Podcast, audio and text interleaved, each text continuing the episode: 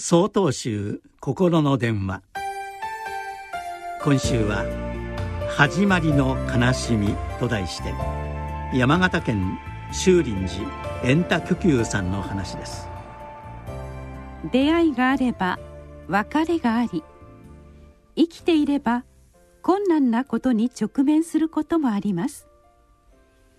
そうした予期しない別れや出来事に私たちは不条理を嘆き己の無力を痛感し悲しみや苦しみが湧き起こってまいります。それでも多くの人は悲しんで立ち止まってもいられないと歯を食いしばって前に進もうとするでしょう。その心に消化不良の気持ちを抱いたまま。しかし悲しみをじっと耐えることが悲しみを乗り越える最善の道だとは私は思いません。お釈迦様はこの人生の在り方は苦であると気づかれました。苦とは思い通りにならないことと申せましょう。人生が順調な時には私たちは知らず知らずに自分が思っている通りに人生は進むものと思ってしまいます。このままの状況がずっと続くだろうと安心してしまいます。その思い込みが予期せぬ出来事によって突き崩された時に驚きと不安のあまり悲しみが湧き起こってくるのです。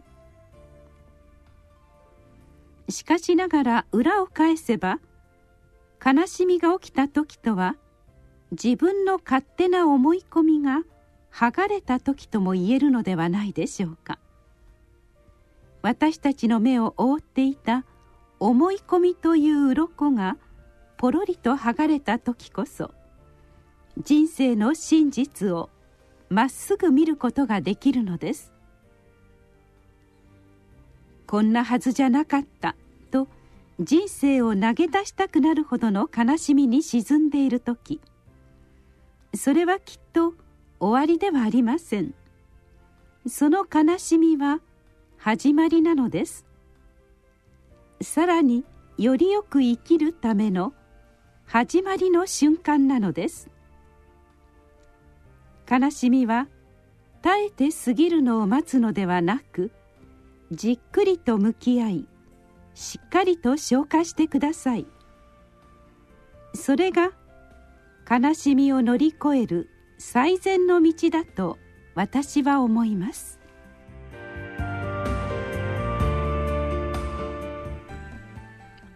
5月22日よりお話が変わります。